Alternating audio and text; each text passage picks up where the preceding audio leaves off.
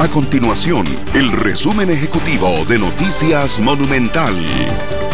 Hola, mi nombre es Fernando Muñoz y estas son las informaciones más importantes del día en Noticias Monumental.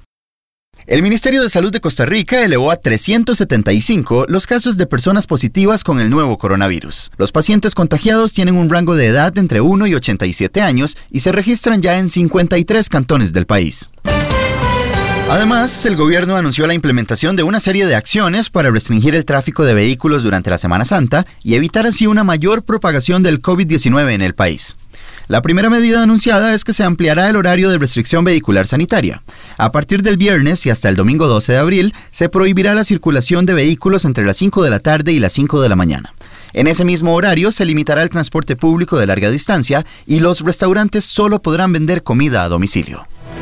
Estas y otras informaciones las puede encontrar en nuestro sitio web www.monumental.co.cr. Nuestro compromiso es mantener a Costa Rica informada. Esto fue el resumen ejecutivo de Noticias Monumental.